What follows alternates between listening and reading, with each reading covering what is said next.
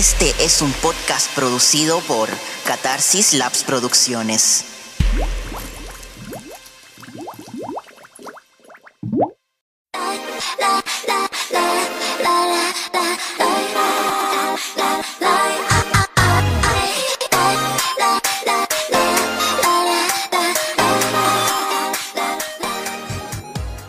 Hola, bienvenidos a este nuevo episodio del podcast Código K-Pop. Hoy les tenemos un capítulo temático, es decir, vamos a hablar de un tema. Bang. ¡Bang! Sí. Yo soy la Cata.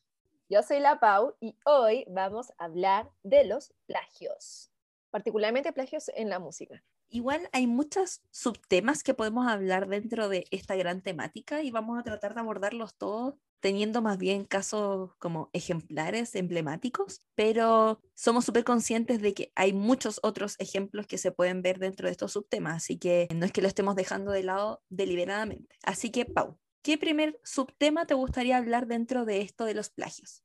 Bueno, primero este tema se lo comenté a la Cata el otro día a raíz de una noticia que vi que no sé si lo habrán leído, pero les cuento. Hay un compositor que es muy popular dentro de SEM no me sé el nombre. Muy mal, Pau, no hiciste bien tu investigación. Pero es un compositor muy popular de Zen y particularmente de Red Velvet. Que bopazo tras bopazo. La cosa es que estas canciones, por muy buenas que sean, como Bad Boy, si bien este compositor se, se ve como un genio y claramente puede hacer muy buenas canciones, el contenido de estas canciones fue robado. Y fue robado no a otros compositores, fue robado a sus estudiantes. Sí, señores. Parece que este personaje era un profesor y tenía estos estudiantes que hacían letras y tomando, digamos, como inspiración en estas, las copió deliberadamente de algunas partes y las colocó en estas canciones que tuvo regalías. Si ustedes no lo saben, igual, fuente Arial, porque realmente no es ninguna fuente, pero sí es conocido de que, como la Cata mencionó el capítulo pasado, los idols tienen algunos contratos que son muy desgraciados y ellos ganan un pequeñísimo porcentaje de las ganancias que hacen. Estas ganancias de todo lo que se produce, porque todo se produce, todo tiene que pagarse, una gran parte, digamos, va hacia los compositores. Porque los compositores no es que hagan las canciones y las pasan y se acabó, no. Los compositores tienen un contrato con las empresas que permiten a los cantantes producir y cantar estas canciones siempre ellos teniendo regalías. Y si en algún momento este contrato se acaba, los cantantes no pueden usar ni cantar nunca más sus canciones. Por ejemplo, otro compositor de SEM, y que también es de Red Velvet, que produjo canciones como Rookie, se fue de SEM. Eso significa que Red Velvet nunca más va a poder cantar Rookie, porque va a estar violando derechos de autor, algo que es muy importante. Entonces, pasando un poco de eso, por eso es tan importante hablar de esta cosa de los plagios, porque significa millones de regalías es una buena canción. Y en este caso particular de este tipo que robaba a sus estudiantes, que yo no sé lamentablemente si se pueda llegar a algo más. No sé si habrá una compensación monetaria para eso, porque no sé qué tantas pruebas habrá. Pero es uno de los temas que me trajo a hablar de esto, porque hace años que acá en el K-Pop se conoce hablar de plagios. Los plagios, por ejemplo, Pueden ser robarse letras de otras personas, copiar deliberadamente bases, no tener derechos de autor, copiarle a otro artista, etc. Y también quiero acá recalcar una diferencia. ¿Por qué? Hay una cosa que se llama plagio, ¿cierto? Plagio es copiar deliberadamente sin derechos de autor otra canción. Pero hay algo que se llama demos. La mayoría de las canciones K-pop no son escritas y cantadas por el mismo artista, no. Son cantadas por un artista contratado para esto y que de repente se publican. Eso se llaman demos porque son canciones que no eran para el artista que cantó, solamente fue una prueba y luego es cantado por el artista que le corresponde. Hay un ejemplo muy popular que es Run Run de Sochi, una de mis canciones favoritas. Resulta que hay una versión hecha por la cantante Quecha, también se llama Run Devil. En un momento mucha gente pensaba y acusaba a Girls' Generation de haber copiado a Quecha, sin embargo, lo que se tomó en este caso fue la pista y finalmente se descubrió que este nunca fue un álbum de Quecha, parece que fue un demo. Pero un caso que sí se compró la pista, que es muy conocido también, fue la canción de Mercy, que fue, digamos, adaptada para Dancing Queen de Gears Generation, que iba a ser el title track que iba a reemplazar allí. Qué bueno que no lo hicieron, porque se imaginan la vida sin G. o sea, ¿cómo vas a ir caminando y cantar? O sea, imposible, no podía ser un Dancing Queen. Pero Dancing Queen lo sacaron en el 2013 y uno se da cuenta que es la misma base, pero es exactamente la misma base. De hecho, no sé, Cata, si te ha pasado, si alguna vez te ha pasado, pero tu mamá ha puesto Mercy en la radio y yo canto Dancing Queen encima. Sí, me pasa Con lo el mismo. karaoke. De hecho, la razón por la que no dejaron a Dancing Queen como single y pasaron allí fue porque porque, sí, pues porque no, el problema de los derechos. Exacto. O y sea, solo no- cuando o lo resolvieron, la pudieron sacar como sorpresa el 2012, finales de 2012, principio de 2013. Año nuevo 2013. ¿ya? No me- yo me acuerdo. No, porque yo- 2000 2012, porque acuérdate que el año nuevo fue el, do- el 1 de enero del 2013, fue I Got. Sí, Y. ¡Ay, y Dancing Queen fue el teaser de I Got Y creo, razón. y creo que fue como, no sé, el 19, 20, 25, algo así de diciembre del 2012. Sí, sí, es verdad, verdad. Y mi memoria Someone falló un poco. Pero me refiero a que eh, hay casos como esos que son cantados. De hecho, hay, eh, hablando de SEM todavía, de hecho, hay casos de que artistas de SEM grabaron canciones y finalmente no fueron cantadas por ellas. Por ejemplo, espero, alguien cache el grupo FX. FX tiene una canción, la primera canción con las que yo escuché y me gustaron mucho, que se llama Hot Summer. Hot Summer no iba a ser para FX iba a ser para Sochi y la canción se llamaba Get Over. De hecho, el demo está en YouTube. O sea, Cata, si tú puedes con tus poderes mágicos de edición, me gustaría colocar un pedacito de Hot Summer aquí.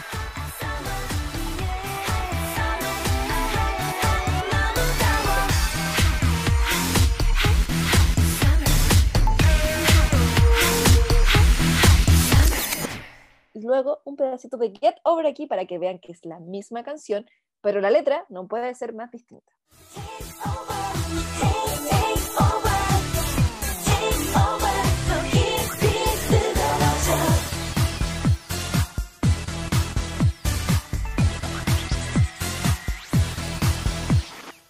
Y eso pasa mucho porque cuando la empresa llega con un demo, les hacen cantar a distintos artistas. Por ejemplo, había una canción que iba a ser para NCT, pero el demo se lo pidieron que lo cantara Becky on Dexo y lo cantó tan bien que le dijeron, oye, ¿por qué no canta esta canción mejor EXO? Pero eso era un demo y él iba a hacer simplemente esta ayuda, que los demos se graban como ayuda para que los cantantes después cuando vayan a grabar la canción definitiva a los estudios de grabación tengan esta guía. El tema es que en el caso de FX y Sochi con esa canción, esa canción terminó siendo de FX, pero iba a ser un comeback de Girls' Generation. Y por cosas de las empresas deciden cambiarlo, y eso es algo que pasa mucho en SM.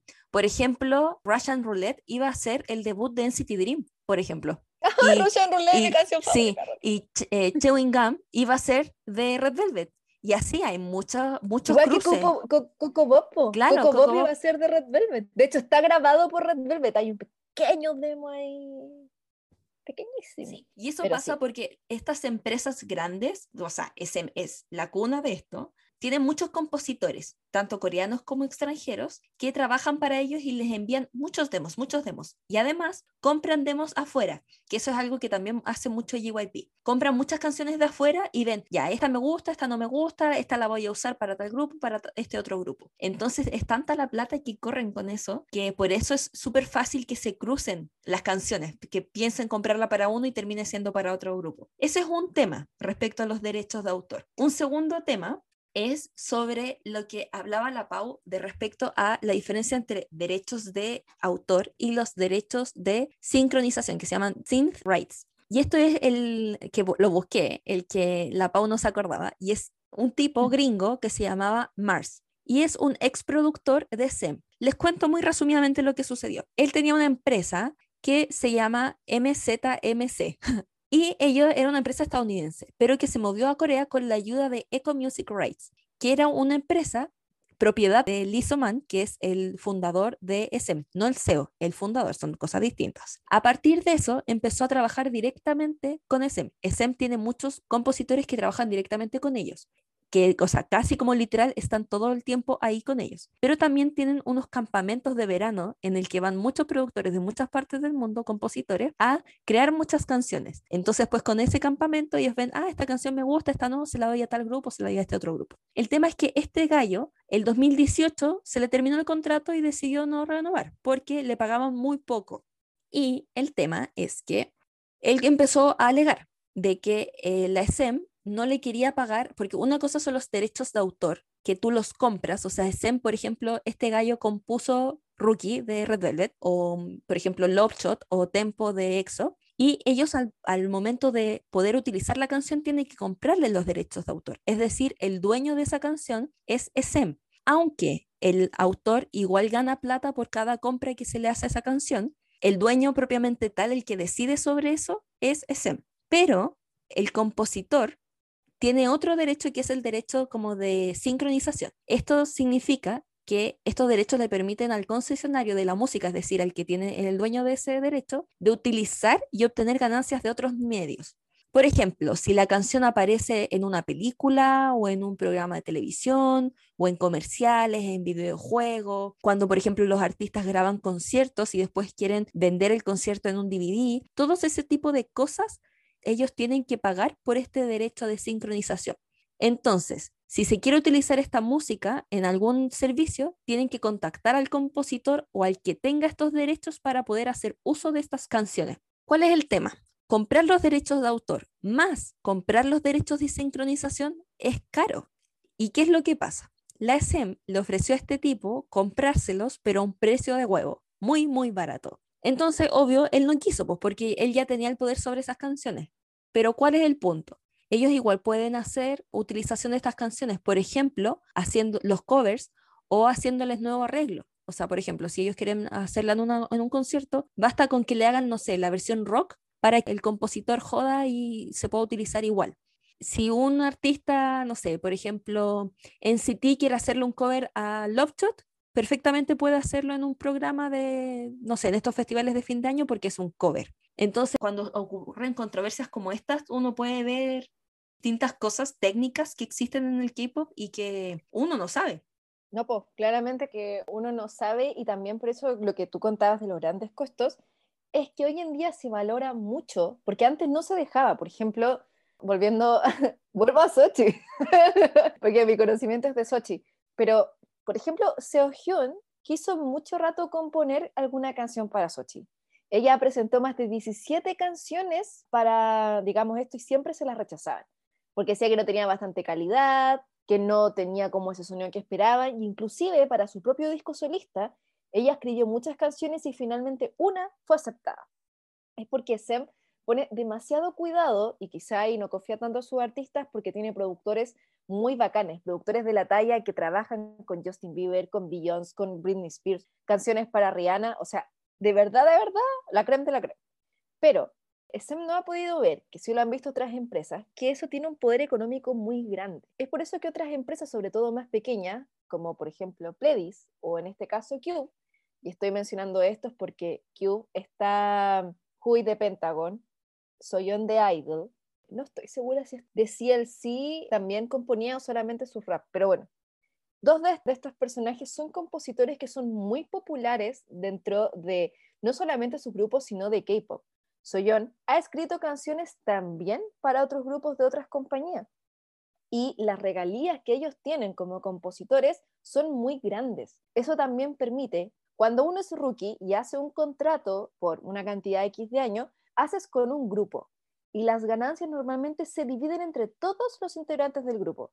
Por ende, si Soyeon gana regalías por ser compositora, eso se divide entre el grupo y eso permite que ellos tengan más presupuesto para sacar mejores comebacks o tener mejores canciones, no sacar, por ejemplo, singles, sino sacar mini álbum, todo eso afecta. Por ejemplo, también afectó mucho a Pledis en Seventeen, como dijo la Cata en el capítulo anterior, los chicos de Seventeen hasta barrían para poder tener comeback y poder debutar con calidad. Gracias a las canciones que Gucci escribía para, digamos, los grupos, ellos pudieron cada vez obtener algo mejor por la calidad de que hay un compositor dentro de su grupo y por eso también otros miembros quieren empezar a componer y a cantar sus cosas, porque es plata, plata, plata, plata.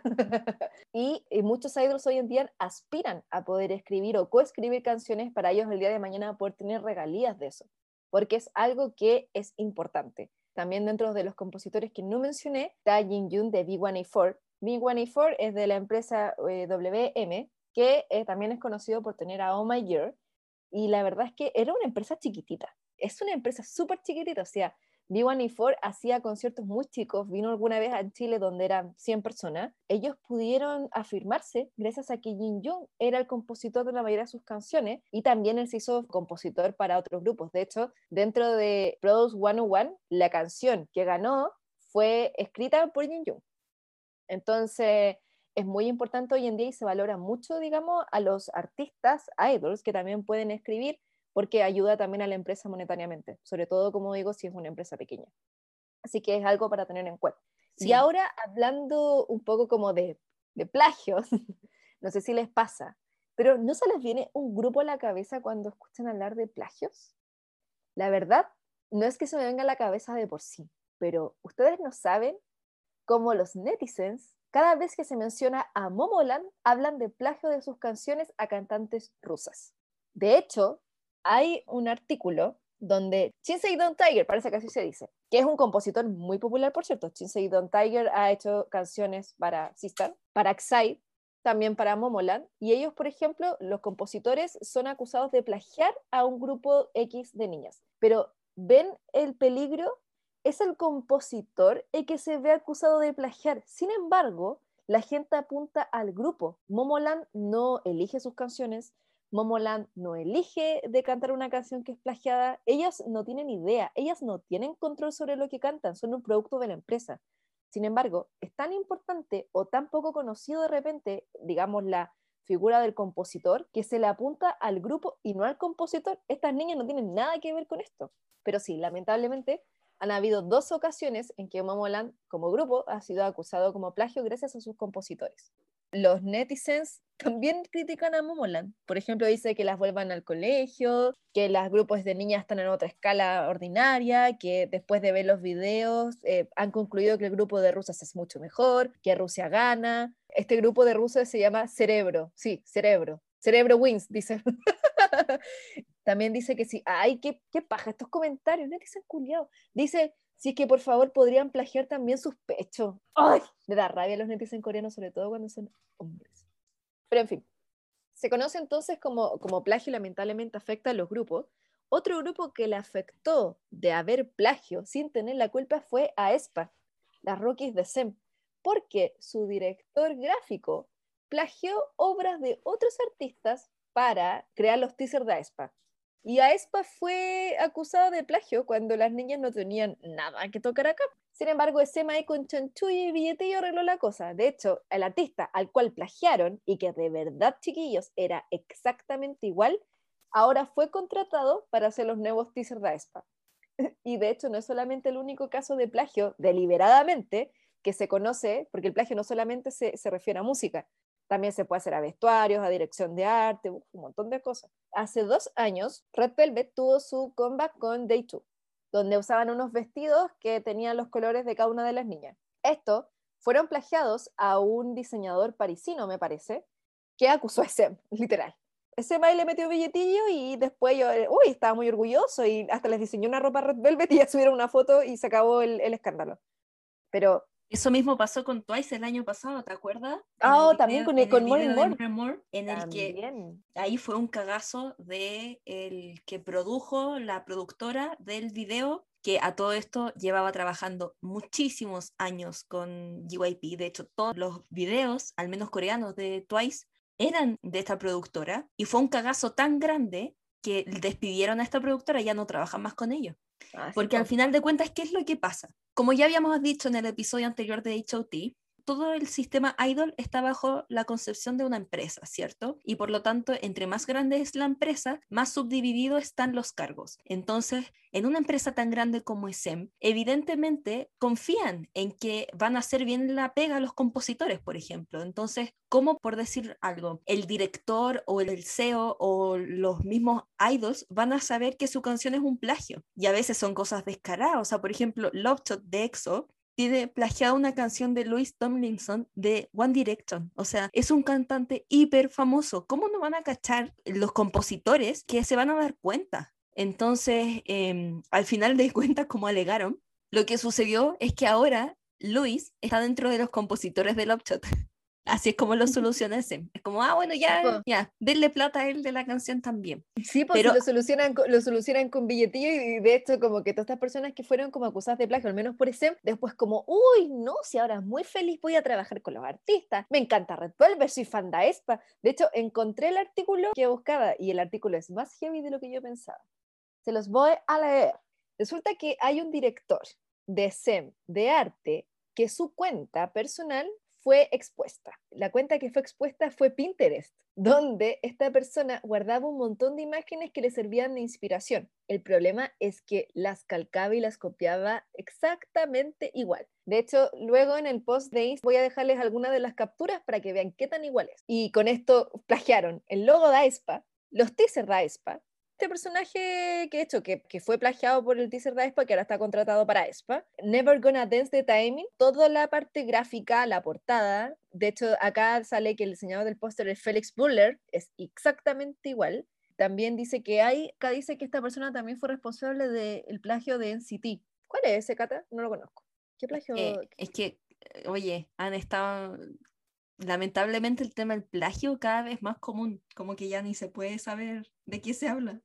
Ah, sí, ah, bueno, acá encontré más, que plagiaron el logo de EXO a un artista que se llama Eric Soderbergh y que es, la cagó que es igual. También que hay, apareció que el álbum, el Photo to the Tiny de Romeo también fue plagiado debido al concepto de una revista hecha. The Daisy Then Confused. Y bueno, aparece acá eh, los outfits de Sochi, de Mr. Mister, después que se fue Jessica, esa presentación que tuve en un programa, que es un outfit copiado literal de un desfile de modas. Y salieron los, obviamente los vestidos de Red Velvet. Y lo último que salió, que acabo de encontrarlo y estoy para hoyo, es el logo de Irene y Seúl y la subunidad, que es igual a un logo que se llama Joseph y Stacy, y que las cajas del disco de Irene y Seulgi son muy igual a un estuche de Chanel, pero son iguales, iguales. Bueno, parece que este tema es un poco más común de lo que pensábamos y como dije en un principio, no solamente se, digamos, se limita a música o a registros musicales, sino que también a todas partes. Creo que este sería el, tema de hoy, creo que no hay nada más que quiera Sí, hay más que decir. Por ejemplo, ¿Qué cosa se me fue, Cata? Dale tú. Que, que es un tema también importante y que lo ejemplifica en lo que le pasó a CLC con Lavian Rose, ah, que terminó siendo Ice One. Así como les comentaba antes que SEM tenía su tipo y que no le dio los derechos de sincronización, también es súper importante pensar de que aquí los compositores, sobre todo los compositores coreanos, se van de una empresa a otra o van vendiendo las cosas, no pertenecen a empresas, sino que les venden los derechos a una empresa, pero después se lo pueden quitar. Por ejemplo, lo que les pasó a esta misma chica CLC, en el que ya tenían listo el comeback. Ya habían grabado la canción, ya habían empezado a hacer la coreografía. ¿Y qué pasó? El tipo que trabajaba con ellos, que le compuso, el compositor que les hizo la canción, se fue de Kyo y se llevó su canción y se las dio lista a Ice One. Entonces ese tipo de cosas pasan mucho y evidentemente esto es emblemático porque a pesar de que CLC no es un grupo mega famoso, sí es un grupo conocido, que se sabe de su existencia al menos. Cube es una empresa grande, Ice One era un grupo muy famoso. Entonces cuando se descubrió esto se hizo bulla, pero imagínense cuánto de eso pasa. O sea, muchas veces dicen, ¿cuántas veces ustedes han leído de que algún idol comenta, esta canción iba a ser para nosotros? Por ejemplo, hace poco Brave Girls dijeron, porque ustedes saben que Brave Girls pertenece a Brave Brothers, que es el compositor que le hacía muchas canciones tanto a IOA como a Sister. Ellos dijeron, Alone era una canción para nosotras. Y así, muchísimas. Y esto es muy común. El dinero, el dinero. Sí, y ahora me acordé de un tema que les quería comentar, aunque igual esto lo descubrí hace poco y puede ser que la información no sea totalmente verídica, es lo que podemos encontrar, digamos, en los posts, pero hay una canción que era para God Seven, que es Light, que fue cantada por One Esta canción, JD fue parte de la composición y bueno, JYP se la rechazó, está bien, El problema fue que alguien de JYP luego le vendió la canción a la empresa de One One sin el permiso de JB y sin al parecer darle los créditos que él merecía. Esto también es cuático cuando pasan sobre los derechos de los mismos compositores, porque claro, al final es su canción y se puede ir de un grupo a otro y claro, una cosa es que entre las empresas hayan demos, pero como dices tú, que cuático fue por ejemplo en el caso de, de CLC, que tenían esta canción grabada, la coreografía lista, y finalmente fue dada a un grupo rock en ese momento, y no tuvieron comeback CLC. Simplemente CLC no tuvo comeback. Hablando de eso, yo creo que RIP CLC. ¡Qué pena! Ya no quiero tener más grupos K-pop porque se separan. ¡Ay, Soba también se separó! No me hagas llorar. Igual esto es un resumen muy mega resumido respecto al tema de los derechos dentro del K-pop, porque si se dan cuenta, hablamos de plagio o de los derechos, pero hay muchos temas dentro de esto. Probablemente después se nos van a ocurrir más y le vamos a hacer otro capítulo sobre eso. sí, sí, por supuesto, porque queremos un capítulo de absolutamente todo. Bueno, este habrá sido otro capítulo de Código K-pop. No olvidemos agradecer a nuestros patrocinadores de Backstore y Tienda Signa. Sígalos en Instagram y también síganos en nuestras redes sociales Sí, es podcast.código K-pop en Instagram, que en este momento es la única cuenta que tenemos. Quizás después vamos a tener, lo dudo, porque es difícil manejar muchas cuentas. Pero búsquenos en Instagram porque ahí vamos a tener todo lo necesario. Gracias por escucharnos. Compartan este podcast. Adiós.